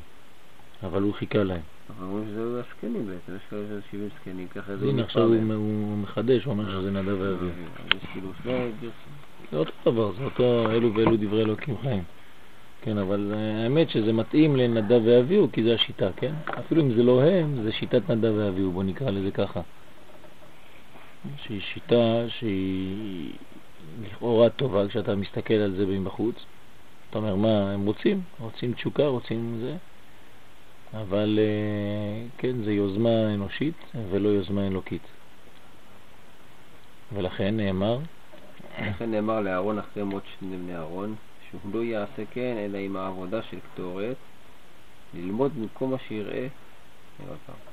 ולכן נאמר לאהרון אחרי מות שני בני אהרון, שהוא לא יעשה כן אלא עם העבודה של קטורת, ללמוד מכל מה שיראה באיזה אופן לעשות עבודת הקטורת. לא הבנתי מה שקראתי, תראה. לא יעשה כמו הבנים שלו. שלא יעשה. ואל יבוא בכל עת אבל אל. הקודש. רגע, אלא יעשה כ... אלא עם העבודה של קטורת ללמוד מה שיראה. כן. שזה עבודה בפנים. זאת אומרת שהעבודה צריכה להיות בפנים. אה. זאת אומרת, כשהוא בפנים, אז הוא עושה את העבודה. למה? לקשור את הדברים שהוא יראה שם בקצת, כן? בלי להתעסק יותר מדי במה שהוא רואה, אלא יראה, יש לו להתעסק בעבודה עצמה. העבודה משהו עצמה, לא זאת אומרת, שחוכמתו תהיה פחותה ממעשיו, שמעשיו יהיו מרובים מחוכמתו, כדי שחוכמתו תתקיים. אז שיראה באיזה אופן לעשות עבודת הקטורת, שהוא מלשון קשר. כשאנחנו אומרים אה, לכם, נכון? לקחתם לכם, כל כל לכם, זה לטובתכם להנאתכם, כן. ככה מפרשים. כן, נכון? תמיד. אז זה אותו דבר, זה מה שאנחנו אומרים פה בעצם עכשיו. אין לו רשות להשתמש בהם לטובתכם ולהנאתכם. אלא לראותם בלבד כדי לא, אז. למה, אז למה, אז למה יש לנו ציווי? ולקחתם לכם. הפירוש שם זה משלכם. כדי לדעת ולהיענר, אבל לא, לא לכם, לטובתכם להנאתכם. נכון, חוץ מזה יש פה ציווי. זאת אומרת שהיוזמה היא כבר אלוקית. הקדוש ברוך הוא אומר לנו, לקחתם לכם. זה- הציווי שלי, לא, זה יוזמה שלי. זה לא שאתם באים ולוקחים כשבא לכם. אני אומר לכם, ביום הראשון הזה, ולקחתם לכם. זאת אומרת, אני נותן לכם אפשרות לקחת. וחוץ מזה, בשביל מה לקחת? כדי להודות לשמך, על ניסיך ועל נפלאותיך וכו' וכו'. זה בסדר. כן, זה הטוב. זה הכיוון הטוב. כן? אז זה לשון קשר, קטירה, כן? גם אנחנו קושרים, אנחנו עושים אגודה עם הלולב. עוד מעט הוא יחזור ללולב וכל זה, כי התחלנו בזה, ברחנו קצת. כן, לקשר הכוחות שלו, כמו בהתקשרות המידות העליונות. אז אתה עושה קטורת ומביא את כל מה שראית שם לעולם הזה. חרבו דודי, המתבהר. זה המתבהר מכל זה, כי תכלית גילוי שכינה שהיה ביום כיפורים לכהן גדול ביום הכיפורים, ואשר אה, ממנו העיר זיו על כל אחיו הכהנים וכל בית ישראל, וכדי ללמוד מזה דרך העבודה בקיום המצוות, בפיך ובלבבך לעשותו. כן, זאת אומרת, זאת, אומרת, שזה, ש, שבעצם ה, כל, ה, כל התכלית של זה, שזה בא ואומר לך שדווקא כשיש לך את כל החוכמה הגדולה הזאת מול העיניים, מה שאתה צריך לעשות זה לעבוד, לא להסתכל, אלא דווקא מהמם. לעשות את המעשה פה. ואז זה פיך ובבך לעשותו, להיות אה, ב, בעשייה בפועל של הדברים. מטרה זה לא נירוונה. כן, זה לא, כן. זה לא, אה, כן, להאזין את עצמך. ויש לומר שזה הטעם שאמרה התורה שמחה מיוחדת במקדש, וכולל בשמחה זו גם נטילת לולב במקדש כל שבעה, להורות כי הגילוי שכינה שיש במקדש, את האדם לידי שמחה, אינו כדי שיהנה מזיו השכינה בלבד, אלא כדי ללמוד מזה איך לקשר ולייחד כל כוחותיו בעבודה. שיהיה מתוך אהבה, יראה, שמחה ודבקות ותשוקה, ואשר לזה מורה הלולב. שהוא מקשר את כל השישה מידות יחד, וממשיך ממוח הדעת עד המלכות. ולכן שמחה זו הייתה רק במקדש, כמו שמחת הלולב. וזה אשר סיים הרמב"ם, שעיקר השמחה שישמח האדם הוא בעשיית המצווה ובאהבת האל. היינו לא מעצם הגילוי של מראות אלוהים, אלא מזה שהוא לומד ממנה איך לעבוד ולקיים מצוות בשלמות. שזו הכוונה של תחת אשר לא עבדת את השם אלוקיך בשמחה, היינו שהיה לך שמחה, אבל שמחה של התגלות הלב ולא שמחה של קיום המצווה. זאת אומרת, אסור ליפול למדרגה של שמחה בגלל הגילויים של הלב. השמחה שלנו צריכה להיות שמחה של מעשה, של עבודה. של עבודה, של גילוי השם במעשה. זה השמחה. רגע, אז אנחנו לוקחים את הלולב כדי לקשר את כל המידות ביחד, כן, ושיהיה שלם. נכון. ולא יהיה זה עשייה, זה עשייה, זה נענועים. זה פה. כן, זה לא איזה מין וגם- אה, עשייה רוחנית שאתה חושב ברוחניות על אה, לולב, על ארבעת המינים, ו... זה המשיכה. כן? לא, וגם שכל העם כאילו במקדש, אנחנו אומרים אתם במקדש, אבל אתם עסוקים עם משהו, אתם לא... יפה. רגע, אבל כאילו- כשלוקחים את האתרוג, את הלולב, אז ממה אתה... מה? כשלוקחים את הלולב, נו. אתה מתעסק, נכון? זה לוקח לך הרבה זמן הלולב. אם לא היית לוקח את. הלולב, אז מה, נהנה- נהנה ממה? היית נהנה. לא, לא, מהאור עצמו. אה, עכשיו, הלולב זה כמו המחתה. וכל הקטורת שאנחנו נכנסים איתם אל תוך הקודש. נכון. ברגע שאתה בתוך הקודש, אם לא היה לנו, נגיד לא היה לנו לולב, אז היינו. נכנסים למדרגה של חג הסוכות, במדרגה שהיא יותר מדי עליונה, ובמקום להתעסק בלולב שלנו, שזה לוקח לנו הרבה זמן, קצת, אה, כן, צריך להיזהר, שלא ייגע באיזשהו מקום, האתרוג ככה, תיזהר, תעשה. ברגע שאתה מתעסק בזה, אתה קצת מסיר את היחס לקודש עצמו. כן? אז, אז הקדוש ברוך הוא נותן לנו הסחה, כן?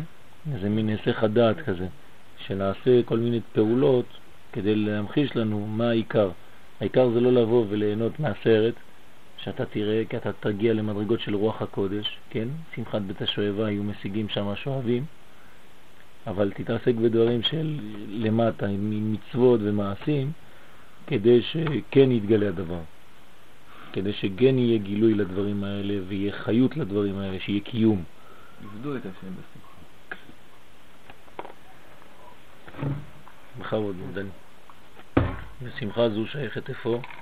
רק למקדש. דן. בשמחה זו שייכת רק למקדש, ששם מקור גילוי שכינה זה רק בחג הסוכות, אחר יום הכיפורים, שאז גלו אורות גדולים שנמשכו על ידי הקן גדול לכלל ישראל. וזה מבואר מה שנאמר בפרשת שמיני, שמע משה רבנו עליו השלום לכלל ישראל, כי היום השם נראה אליכם, ויקרבו כל העדה ויעמדו לפני השם. ואומר משה, זה הדבר אשר ציווה השם, תעשו ויראה לכם כבוד השם. ואית ב... תורת כהנים. תורת כהנים שאמר להם אותו יתר רע, תעבירו מל- מל- מל- מלבכם, ותהיו כולכם ביראה אחת, ובעצה אחת לשרת לפני המקום, כשם שהוא יחידי בעולם, כך תהיה עבודתכם מיוחדת לפניו, שנאמר, ומדתם את תורת לבבכם, מפני מה? כי אני השם, אחד. הוא אחד, אני השם אלוקיכם, כי אני השם אלוקיכם, הוא... מה? אדון האדונים, לא, זה אחר כך. אל- אלוהי האלוקים. ואדוני האדונים. עשיתם כן ויראה אליכם כבוד השם. מה תסביר לנו פה? לאן הוא הלך פה? מה הקשר בין כל מה שהוא הביא עכשיו? הגיע ליצר הרע.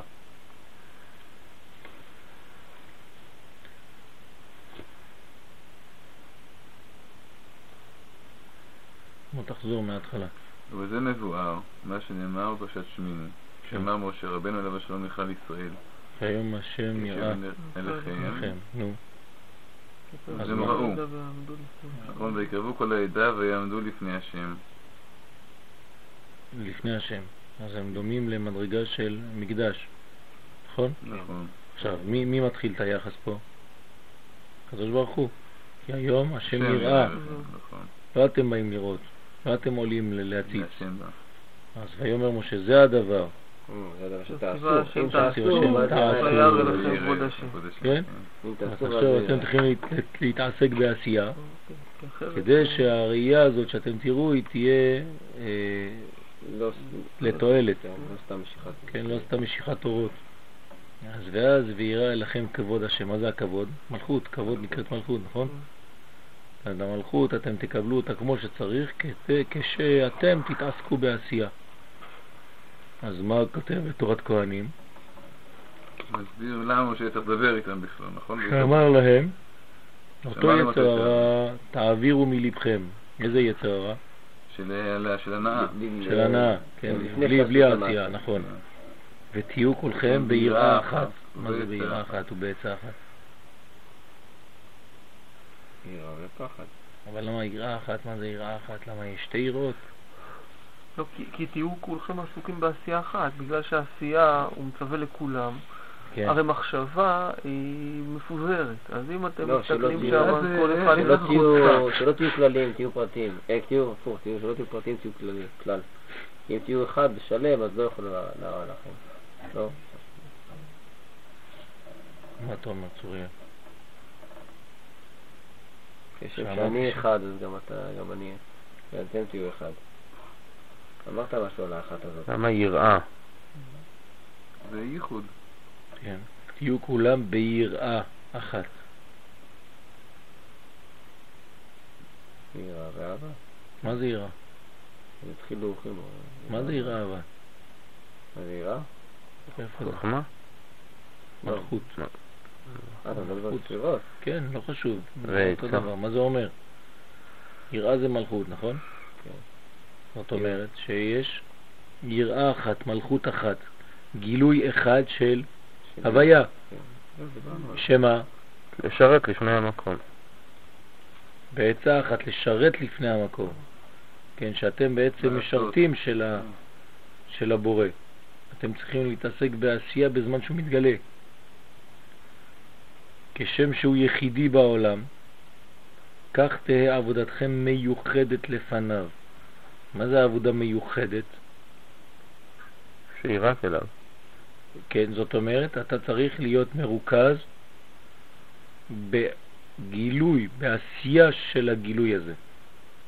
זה העבודה המיוחדת. זה לא עבודה אחרת. מהי העבודה האחרת? לבוא וליהנות. ליהנות.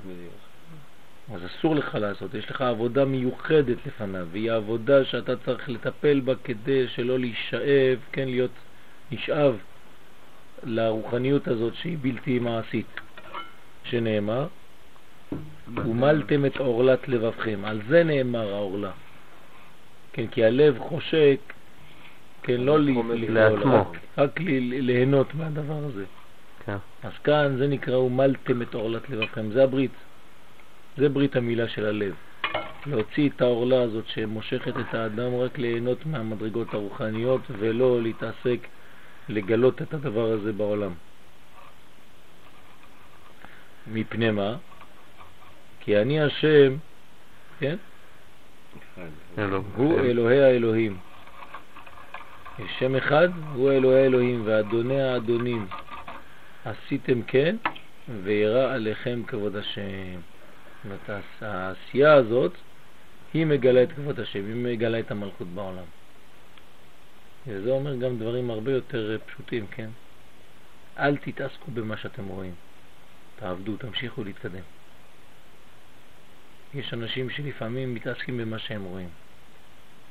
כן, באים אחרי התפילה, אומרים לי, היום ראיתי באמצע העמידה את האות י' שנפתחת, אחרי זה עלתה עוד אה, זה, וירד זה, פתאום ראיתי פנים של כן, מראות אלוהים. זה נקרא טיפול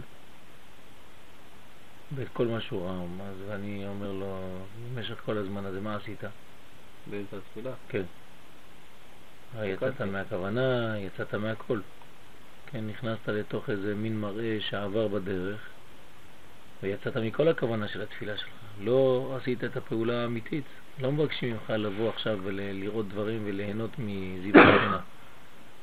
כן, זה כשאתה כבר בתוך העשייה. לכן כתוב בצדיקים שיושבים ועטרותם בראשיהם ולא מעל. כי זה העבודה, הם עבדו. והנה אין מבואר היכן נרמז כל זה בפסוק. מדברנו יש לומר כי כלל ישראל שמעו כי היום נראה השם עליכם.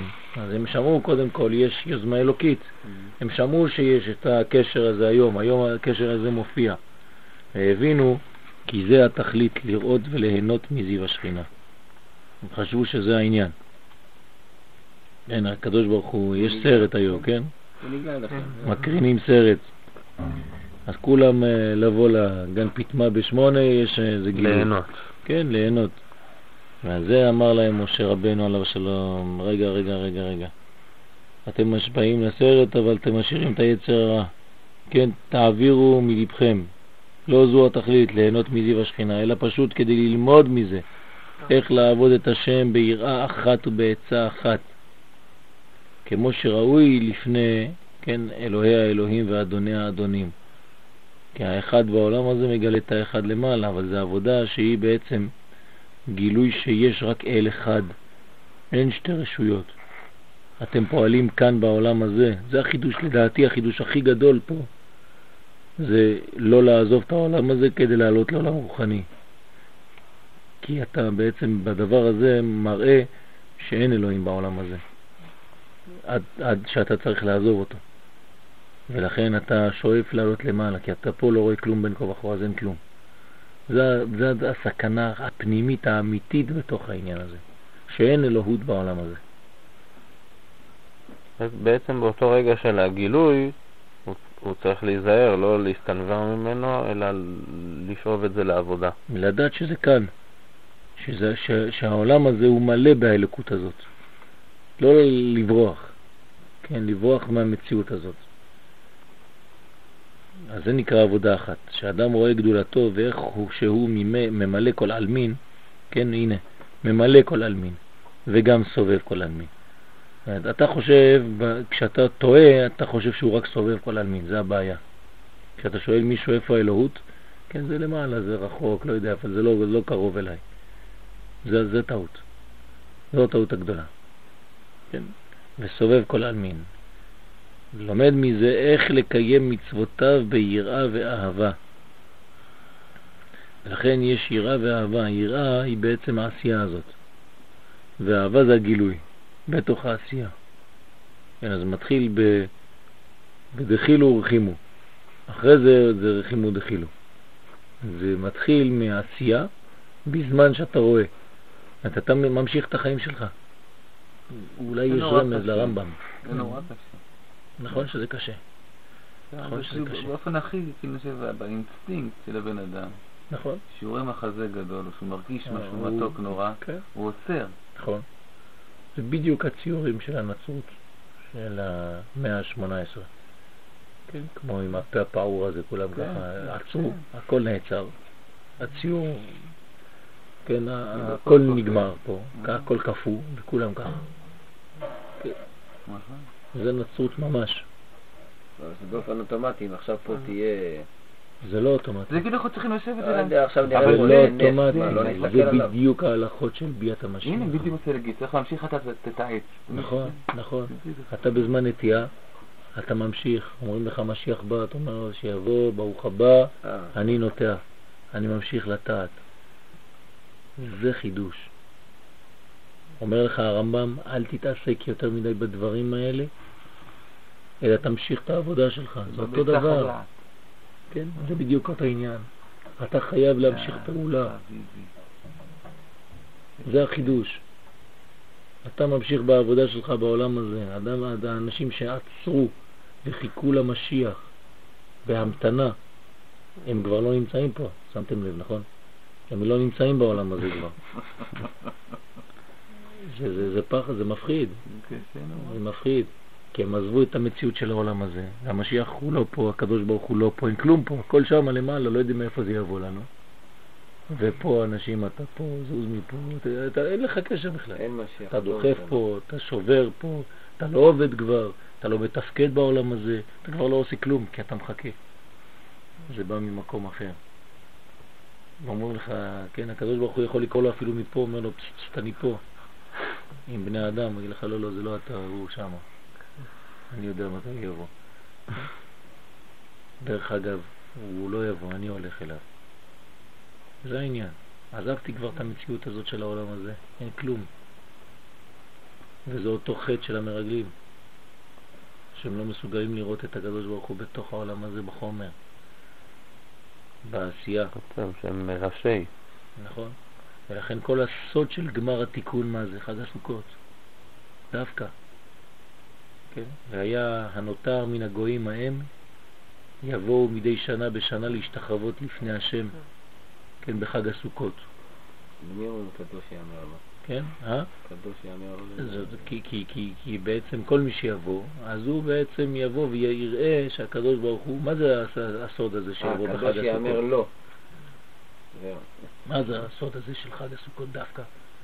עוד פעם, חומר, עשייה, עצים, מקלות, לולבים, הדסים, אתרוגים, מה זה כל הבלגן הזה? זה מה שאתה מתעסק, זה הרוחניות שלך. עזוב, רוחניות זה שם למעלה, זה באיזשהו מקום וירטואלי, כן? זה לא יכול להיות תלת-ממדי. זה חייב להיות רק מימד אחד. ברגע שאתה מוריד את זה לתלת-ממדי, אז אתה כבר ברחת, זה כבר... אין בזה כלום, אין בזה קודש, זה לא יכול להיות קודש, זה מלוכלך, זה סתם ביטויים פה בעולם הזה. טעות. כל הכוח שלנו זה עניין של חג הסוכות. חג הסוכות זה הזמן הזה. לכן זה הלימוד שאתה צריך להתעסק. ודרך אגב, במוצאי יום הכיפורים אומרים לך, אדוני, ירד מהר.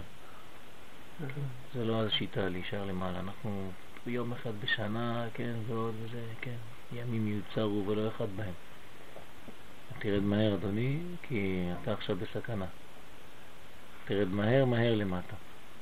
תתחיל לבנות סוכה, תתחיל להתעסק בחומריות. כל מה שראית למעלה זה בשביל דבר אחד, זה להוריד למטה בחג הסוכות מיד. אל תישאר תלוש מהחומר. ולכן בקבלה מתי הזיווג האמיתי? דווקא בסוכות, בסוף סוכות. כשעשית את העבודה כמו שצריך, פה בעולם הזה, אז יש לך זיווג. לכאורה הזיווג היה צריך להיות ביום הכיפורים, בשיא. כן? אז מלמדים אותנו בקבלה שלא נכון, הזיווג הוא כשהאור הזה בעצם מתחבר לחומר. כשהוא כאן בעולמות האלה, כשאתה זורם עם, ה, עם, עם כל העולם הזה, עם כל המציאות של העולם הזה, עם כל ההוויה, עם כל הגילוי של הקודש שבטבע. זה הקודש האמיתי, הקודש שבטבע. לא הקודש שהוא נגד הטבע. לא, זאת אומרת, לא? כן, יש פה. תביא, תביא את ה... זה בבקשה. יש פה, כן. הקדושה שבטבע, לא? זה לא זה? לא. אולי מתחת. מתחת זה יש טקסט. לא, לא זה, זה מתחת. אין? שניים שם.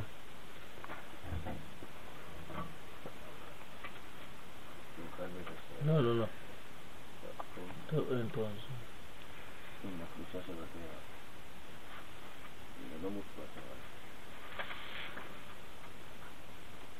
כן, הקדושה שלי. אני כתבתי אז העניין הזה על הישעיה. למען ידעו ממזרח שמש וממערבה, כי אפס בלעדיי. אני השם ואין עוד, יוצר אור ובורא חושך, עושה שלום ובורא רע. אני השם עושה כל אלה. פסוק זה יש הדגשה על היות השם אל יחיד ובורא הכל. כן, יוצר אור ובורא חושך, עושה שלום ובורא רע. אני השם עושה כל אלה. הרב סעדיה גאון מסביר שפסוק זה סותר את התפיסה הדוגלת בשתי רשויות, והרואה את הניגוד של אור וחושך כניגוד הנובע ממלחמה. תפיסה זו סוברת שיש כביכול מלחמה ומאבק אצל הקדוש ברוך הוא בעצמו, כן? הוא לא יודע איך לעשות. ניגוד אינטרסים. ניגוד אינטרסים. תפיסה זו סוברת שיש אלוהות אחת שהיא טובה והיא יוצרת את האור והטוב, ויש אלוהות אחרת שהיא אלוהות רעה, שיוצרת את החושך והרע. כאילו שתי רשויות הן, ישות חיובית וישות שלילית, ויש מאבק מתמיד שמתנהל בין שתי האלוהות האלה. תפקידו של איש המאמין בדת כזו הוא לסייע לכוחות הטוב לנצח נגד כוחות הרע. כן? זו תפיסה של אלוהות דרמטית שיש בה פיצול. שהקדוש ברוך הוא יש לו מחלה של פיצול אישיות, חס ושלום. ככה זה, זה הנצרות. ביהדות החידוש הוא אל אחד, המסוגל לחיות עם הקוטביות החריפה שבין האור לחושך, שבין הטוב והרע. תורת ישראל אינה דוחה את הטבע. הרב קוק באורות התורה י"ב, כשחושבים שהתורה מבטלת את טבעו של האדם, אז זה נאמר עם נבל ולא חכם.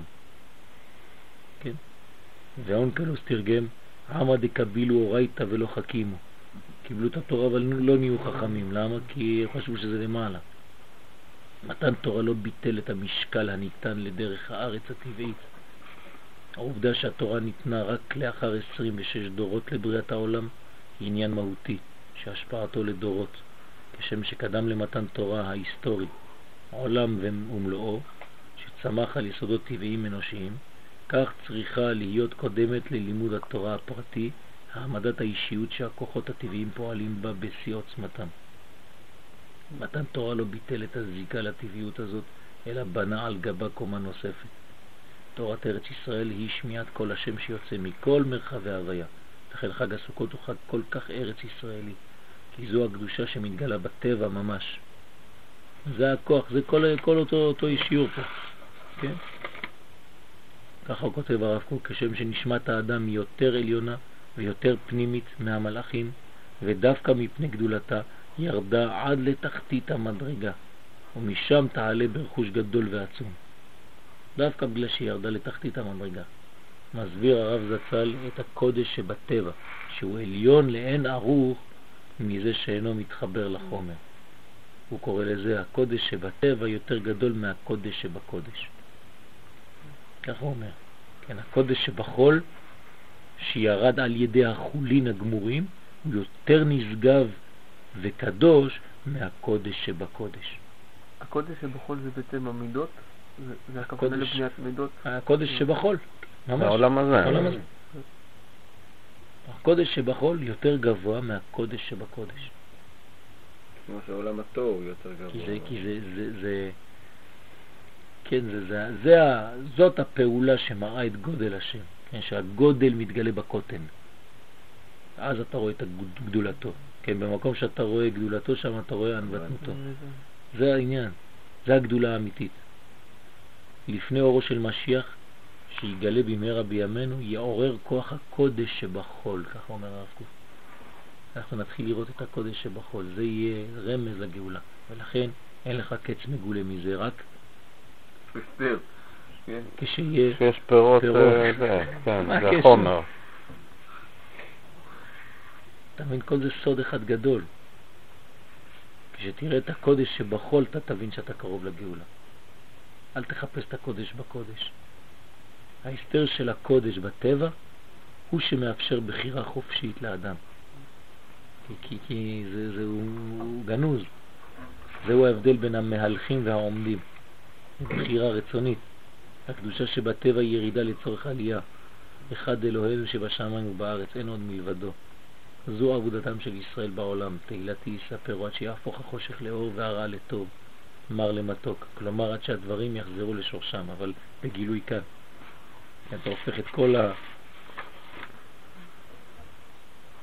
בהגדרת הרב, הוא קורא לזה ככה, ההתגברות הרוחנית העליונה. למה? כי זה מתלבש בגבורות. גבורות. זה נקרא התגברות הרוחנית העליונה, אין יותר גדול מזה, שזה דווקא יורד. גילוי הגודל בקוטן, שמיים בארץ.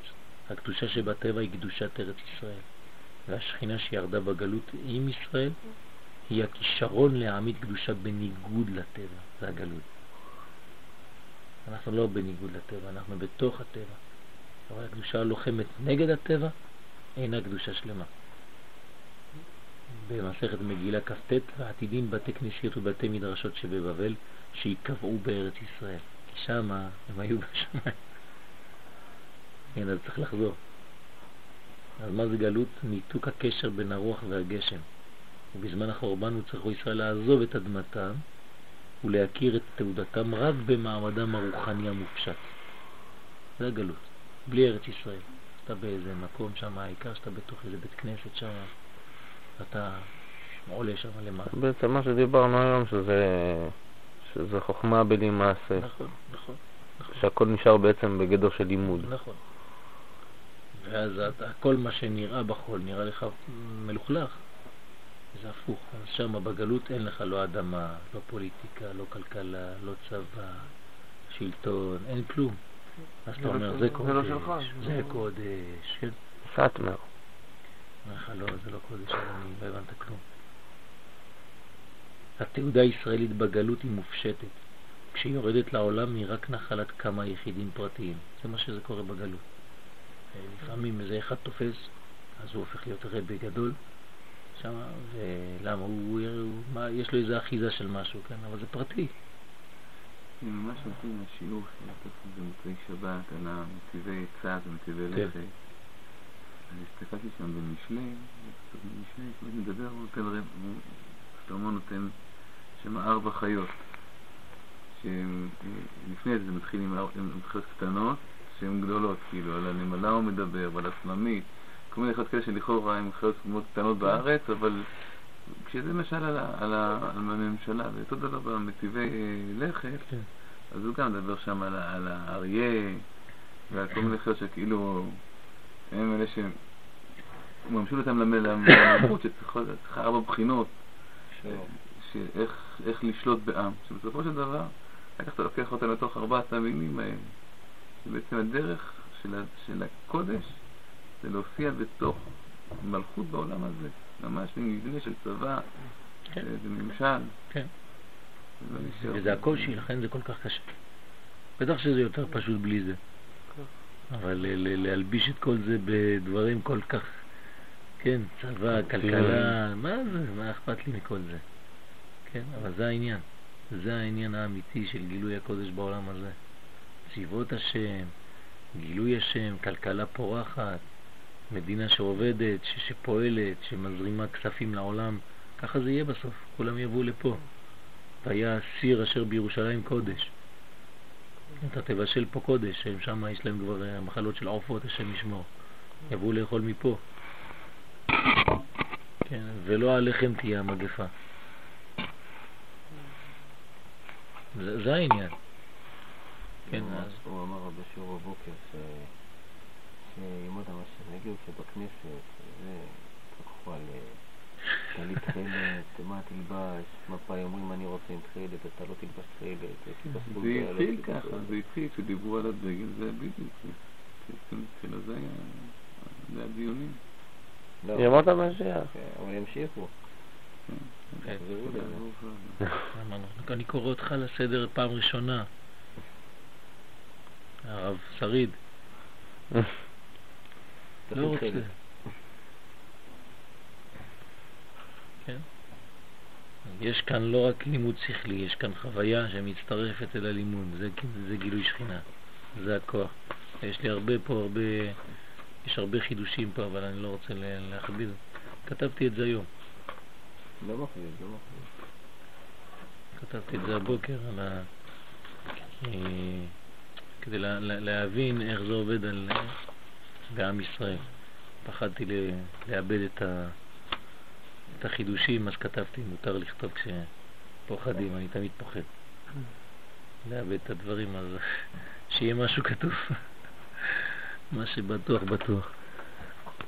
אז זה נקרא, כן, סובב כל עלמין וממלא כל עלמין. בזה יש לבאר שתי מצוות של חג הסוכות ושייכותם ההדדי. מצוות סוכה ומצוות לולב. והנה מצוות סוכה היא בחינה של נהנה מזיו השכינה. כן, זה, זה הסוכה. למה? זה מקיף. אז כאן אתה באמת יכול ללכת לאיבוד, כן? אתה נכנס לתוך הסוכה ואתה ככה מוגן. לא רק מוגן, אתה גם נש- נשאב, אתה כן. עולה לעולם רוחני כזה, אתה מסתכל על השכח, אתה כולך בעולם אחר. כן, אתה יכול. אבל בגלל שאתה מוגן. אתה יכול. אבל למה אתה יכול? בגלל שאתה מתעסק בלולב בתוך הסוכה. אה, עשייה נכנסת עם? המחתה אל קודש הקודשים. זה, זה הרמז, זה הציור. תבין טוב. אתה נכנס עם המחתה שלך, עושה את הגחלים שלך, עושה את האיגוד שלך, עושה את הלולב, האתרו, כולם נמצאים פה לפניך, אתה עושה פעולות, ואתה כמעט, כמעט, כן, שוכח איפה אתה נמצא. בכוונה. כי אם היית נשאב לבד רק לעסוקה הזאת, ולא היית עושה מעשה, אתה בפועל אוכל, שותה, נמצא כאן בתוך העולם הזה. לא בסדר, לא טוב. בגלל זה חשוב בבוקר לעשות קודם את ה- הסוכה. בוודאי, בוודאי, זה כל העניין. ליטול את הלולב בתוך הסוכה, ואחר כך להגיע לבית הכנסת ולא לחכות כן לפני ההלל לברך. ואין יש את הבחינה גם כשאתה יושב בסוכה ואוכל שזה ויחזו אלוקים ויאכלו וישתו. לא, בגלל שיש לך את העשייה. יש לך את העשייה, זה לא חשוב. עשית, אתה בונה, אתה מטפל, אתה מתעסק בדברים של העולם הזה. זה לא עניין של ההנאה הרוחנית של ויאכלו וישתו. לכן הוא הסביר שויאכלו וישתו זה לא, אכילה לא, רוחנית. כן. פה אתה שמח ממש בגשמיות. כן, בישלת, אתה עשית את הדברים. אתה בא עם, עם המקומות התחתונים, ואת כל זה אתה מעלה לקודש. זה מקום אחר, זה כבר מציאות אחרת. אז זה נקרא, כן, צריך להיזהר, והנה מצוות סוכה היא בחינה של נהנה מזיו השכינה, כיוון שהיא ממשיכה בחינת דעת ובינה בכלל ישראל, כידוע בכוונות. וניתנה תורה לזה, ונתנה תורה לזה מצוות לולב, כן, שמורה על איברי האדם והמצווה היא כל עצמותי תאמרנה השם מכמוך. אז נתנו לנו איזה לולב וארבעת המינים כדי שנתעסק, זה המחתה שלנו עם כל הקטורת. כן, לכן צריך לאגוד אגודה אחת. ויעשו כולם אגודה אחת. אולי זה הרמז. כן, עכשיו מתגלה לי אולי זה משהו. כן, כשאנחנו אומרים בכיפור ויעשו כולם אגודה אחת, לעשות רצונך בלבב שלם, אנחנו כבר אומרים לקדוש ברוך הוא, עוד שבוע יש לנו סוכות. אנחנו הולכים לעשות אגודה. לעגוד. כן, לאגוד את הלולב. כן, אז זאת אומרת, אנחנו לא נשאבים לקודש, למרות שזה יום הכיפורים, הקדוש ברוך הוא, אנחנו מזכירים לעצמנו שיש לולב עוד שבוע, עוד ארבעה ימים, כן? אז במדרש להורות שכל הערה של זיו השכינה ממצוות סוכה אינה כדי ליהנות מזיו השכינה גרדה, אלא כדי ללמוד מזה איך לעבוד את השם מבחינת של כל עצמותיי תאמרנה. למה אומרים קל ולא הכל? אה? למה אומרים קל ולא קל הכל? עצמותיי. כי זה לכל, זה לא עניין של קול, של כללות. כן, זה עניין של אה, חמישים, של למד, של כל המידות. האמת זה, זה כל עצמותיי גם כן, אבל אתה צריך להגיד כל עצמותיי כדי לא לחשוב שזה בעצם עניין חיצוני. כל עצמותיי זה לשון קלות. כן, קלות מלשון ככלות, ככלות הכל, כן, קלטה נפשי, לחצות השם. אז זה קל עצמותיי, זאת אומרת, עד סוף עצמותיי, עד סוף עצמותי, כן, אז אני אומר, כן, קל עצמותיי תאמרנה השם יחמוך. כליה. כן, זה, זה הכלים בעצם, כל הכלים שלנו, כן? כליות יועצות, כן, קל עצמותיי. אז לכן ב- בקל יש אה, פסק. ב, ב, ב, כשאנחנו אומרים אה, נשמת כל חי. לא, לא כזה, אין כזה, רשום להפסיק. לא, יש, יש קו קטן. אה, כן. מתחת לכף יש קמץ, כן. וליד הקמץ יש את הפסק הזה, את הקו. קמץ קטן כזה. אז כתוב, אז בעצם אתה מבין שצריך להגיד קל עצמותיי ולא כל עצמותיי תאמרנה השם יחמוך. היה רק יש לזה קול. כן. כמו קדשים. נכון. לפעמים יש קודש קודשים ולפעמים יש קדשים. כן, כמו אוניה ואניה. תלוי אם יש. בשערה. כן. אלא כדי ללמוד מזה איך לעבוד את השם מבחינה של כל, כן? אנחנו עכשיו אומרים את זה, כן? כל תאמרנה. כתב האריזה. לכן כתב האריזה שעיקר מצוות לולב היא מה שמקיים אותה בסוכה. כן, זה העניין הח- החשוב ביותר בסוכה, ששם הוא בחינת כהן גדול ביום הכיפורים. בדיוק, אתם מבינים, אנחנו עכשיו בקודש הקודשים, אתה נכנס עם הקטורת, ואתה מתעסק שם בתוך הסוכה שלך. להוציא את האתרוגים, לעשות, להכין וזה, אתה מתחיל להסתובב בתוך קודש הקודשים הזה שנקרא סוכה. שהרי ששם שמיים נמצא כאן. אז אתה עושה את כל הפעולה כאן. אז זה אותו, אותה בחינה, בחינת כהן גדול ביום הכיפורים שעומד לפני ולפנים, לפני השם. הסוכה נקראת לפני השם.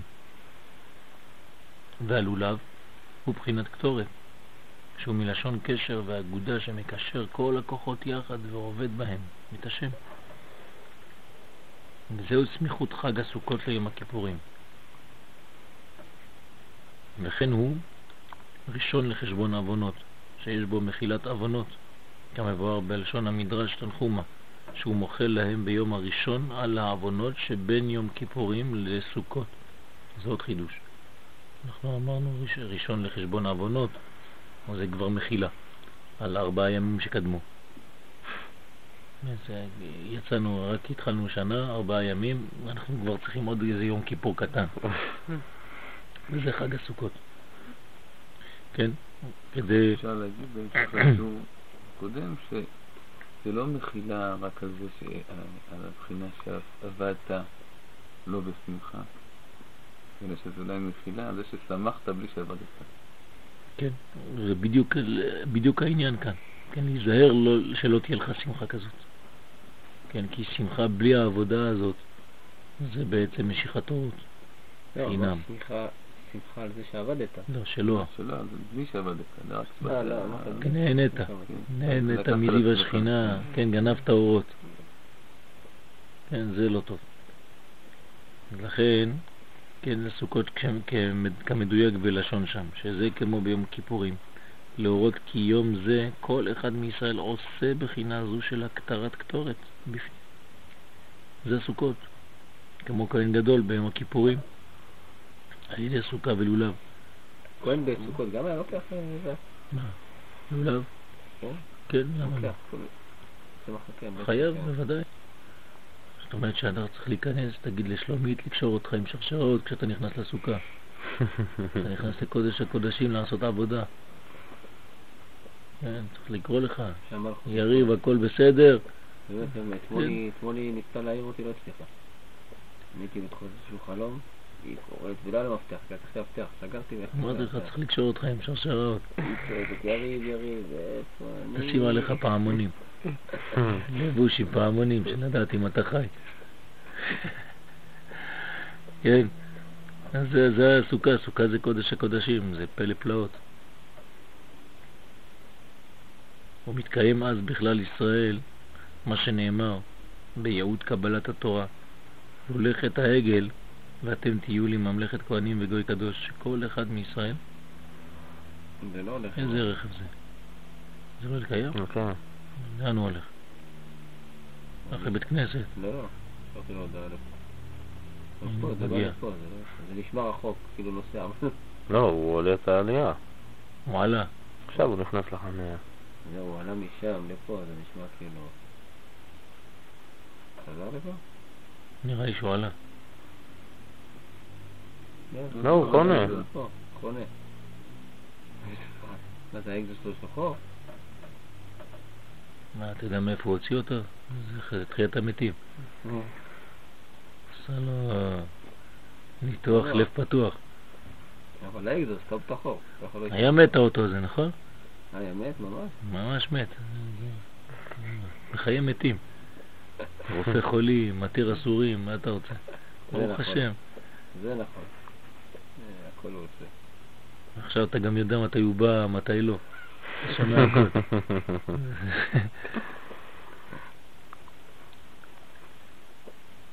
ואתם תהיו לי ממלכת כהנים וגוי קדוש, שכל אחד מישראל יכול להיות ביתו מקדש.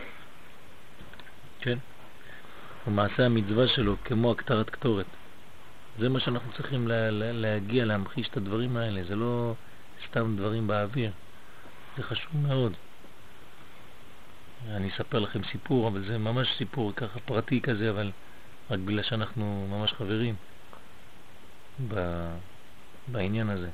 במוצאי יום הכיפורים באה אישה, אמרה לי, אני חייבת לספר לך, חלמתי עליך.